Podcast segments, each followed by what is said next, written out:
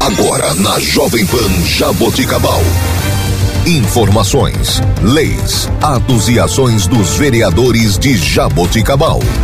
Câmara em pauta. A voz do parlamento jaboticabalense.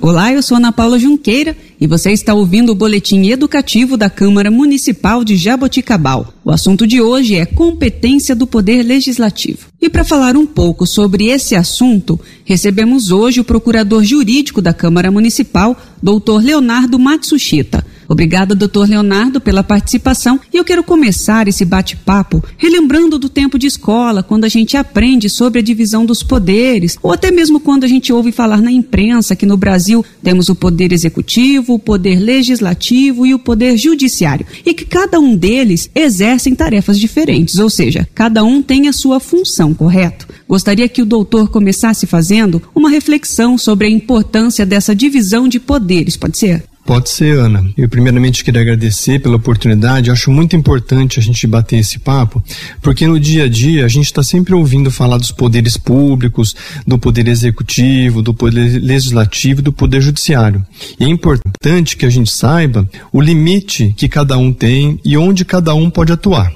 Então vamos começar é, partindo do princípio de que o poder público ele é único e essa divisão ela existe para facilitar que cada um desempenhe a sua função.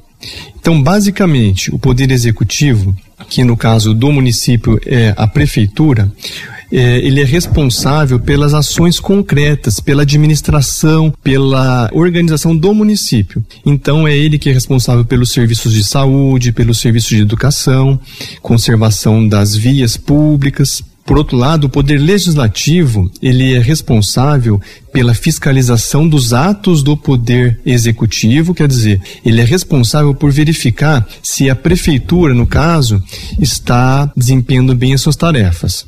E também por legislar, que é estabelecer as leis municipais, as leis que vão valer no município. E também temos o poder judiciário, que é o poder que faz os julgamentos, que a gente sabe mais popularmente, que é o fórum. Então, lá no fórum tem os juízes e os juízes representam o poder judiciário. Bom, já que a divisão de poderes é necessária para balancear o poder, como o doutor disse, vamos então entrar no nosso conteúdo de hoje, que são as competências. É muito fácil a gente confundir quem faz o quê, qual é o papel de fato que cada poder e seus órgãos devem desempenhar para que o Estado, e quando eu falo Estado, é no sentido de órgãos públicos, ou seja, me refiro ao todo, à nação politicamente organizada, como se distribui essas competências? Da mesma forma que existe essa divisão dos poderes eh, entre o executivo, o legislativo e o judiciário, também existe a divisão entre os órgãos federais, estaduais e municipais. Eh, isso é necessário para dividir as funções também.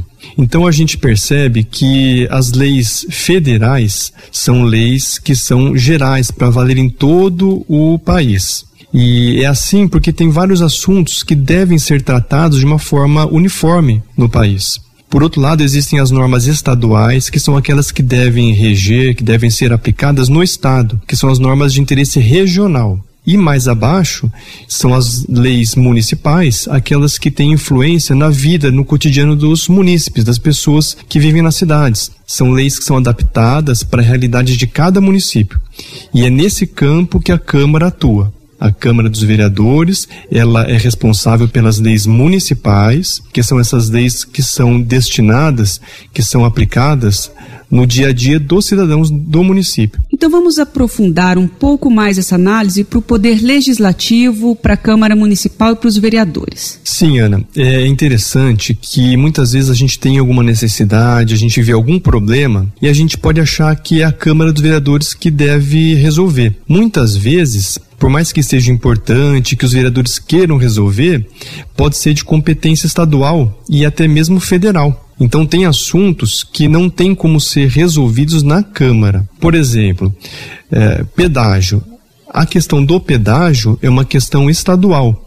Então, por mais que a Câmara um dia queira atuar para reduzir um pedágio, o valor de um pedágio, por exemplo, ela não pode, porque isso só pode ser feito pelos deputados estaduais. É um assunto que só pode ser tratado no âmbito do Estado e não do município. Além das funções básicas de julgar, de administrar e de fazer as leis, quais outras funções o doutor considera importantes no dia a dia do cidadão? É, além dessas funções básicas, eu acho que é importante a gente conversar sobre as funções do Ministério Público e também da Defensoria Pública, né?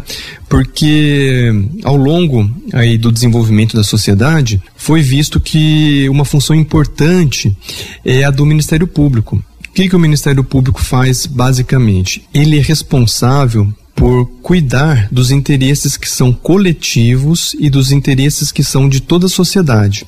Então, é, basicamente, ele tem a função no é, âmbito criminal, que é entrar com as ações penais quando ocorre algum crime, a maioria dos crimes, e também nos casos é, relacionados ao patrimônio público, aos casos ambientais, e aos casos relacionados ao planejamento da cidade. A gente pode perceber que são assuntos que não dizem respeito a uma pessoa só, são assuntos de interesse da coletividade. Então, basicamente, o Ministério Público atua quando há interesses, quando há direitos que não são só de uma pessoa, são de um grupo de pessoas ou da própria eh, coletividade, de todos, né? Por outro lado, tem também a Defensoria Pública. A Defensoria Pública ela foi criada para que seja como se fosse o advogado de quem não tem recursos, de quem não tem o dinheiro para arcar com as despesas. Então, a pessoa que não tem, às vezes, condição de contratar um advogado, ela não pode ser prejudicada nos direitos dela. Então, a defensoria, ela fornece o defensor público, que é o advogado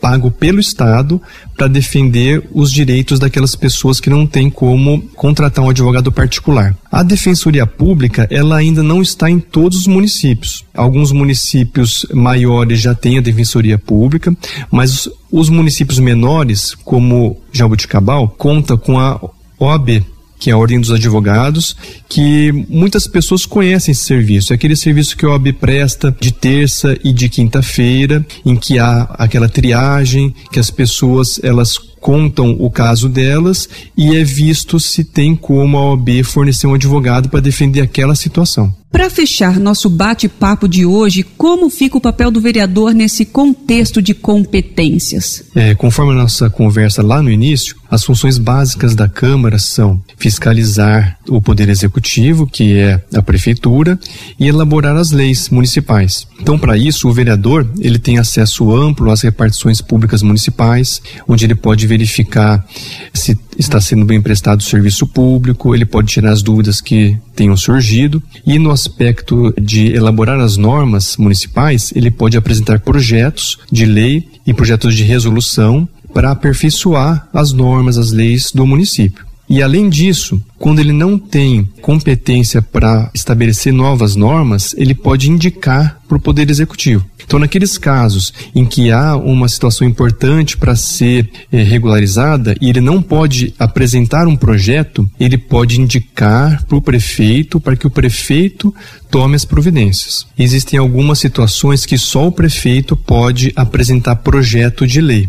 Por exemplo, quando altera a estrutura da prefeitura. Então, se o vereador entender que alguma alguma, algum órgão da prefeitura, alguma secretaria deva sofrer alguma alteração para melhorar o serviço, ele terá que apresentar uma indicação para o prefeito, para que o prefeito verifique se ele concorda com essa alteração e aí ele, prefeito, entra com o projeto para fazer essa regularização. E no caso de prestação de serviços como lombadas, ossagens, limpeza de terreno, isso também entra nas indicações dos vereadores. Isso, Ana. Essa é uma situação que também cabe à indicação do vereador. Não é um caso em que tenha que entrar com um projeto de lei, mas é um caso que o vereador indica uma necessidade. Então pode ser feito sim. O vereador pode indicar algum serviço que esteja sendo necessário para que isso seja visto pelo prefeito e regularizado se for o caso. Muito bem. Obrigada, doutor Leonardo, pela participação. Ana e ouvintes, eu que agradeço, estou à disposição.